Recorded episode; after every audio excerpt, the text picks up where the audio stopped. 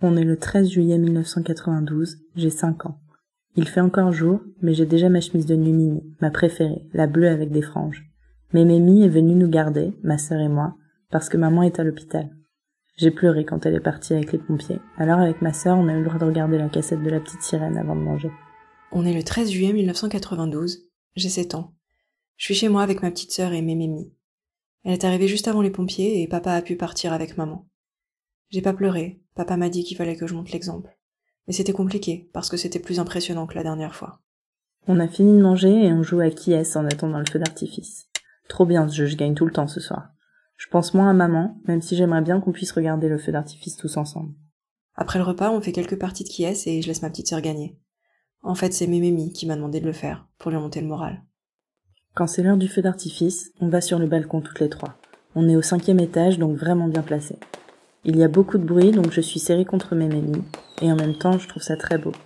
Je me demande si maman peut voir le feu d'artifice elle aussi. Mémémie dit qu'elle l'entend sûrement. On regarde le feu d'artifice toutes les trois depuis le balcon. C'est très beau, mais je peux pas m'empêcher de penser à maman. Le lendemain, papa vient nous chercher pour aller voir maman. Je suis trop contente de le voir. Il a l'air très fatigué, mais il dit que maman va bien et qu'elle a hâte de nous retrouver. Moi aussi. Quand on arrive enfin à l'hôpital, on fait la course sur le parking avec ma sœur. Bien sûr, comme d'habitude, elle gagne, mais cette fois, je m'en fiche un peu. J'ai trop envie de voir maman. Quand papa vient nous chercher le lendemain matin, on est déjà prête depuis longtemps.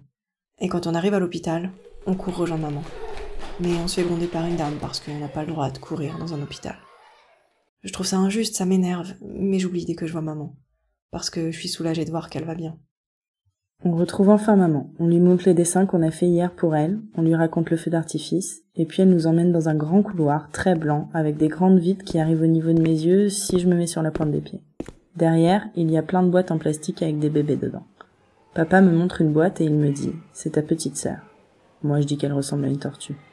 En fait, elle est couchée sur le ventre avec une énorme couche, et donc oui, je trouve qu'elle ressemble à une tortue. Mais c'est ma sœur. Mon autre sœur.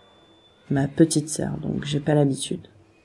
Maintenant, il faudra que je dise ma grande sœur et moi, ou ma petite sœur et moi, pour que les gens comprennent bien. On verra. Maman nous emmène enfin rencontrer notre petite sœur. On est obligé de la voir de loin, parce qu'elle doit rester dans sa couveuse. Il y a plein de vitres entre nous, alors c'est un peu compliqué de bien la voir. Je suis impressionnée par toutes ces machines et par le tube qui rentre dans son nez. Maman m'explique qu'il sert à la nourrir. J'ai eu très peur parce qu'elle est arrivée bien plus tôt que prévu, et puis j'ai vu que les adultes aussi avaient peur. Mais tout va bien maintenant. J'aime déjà très fort, et j'ai hâte qu'elle grandisse pour qu'on puisse jouer toutes les trois, mes sœurs et moi, ensemble.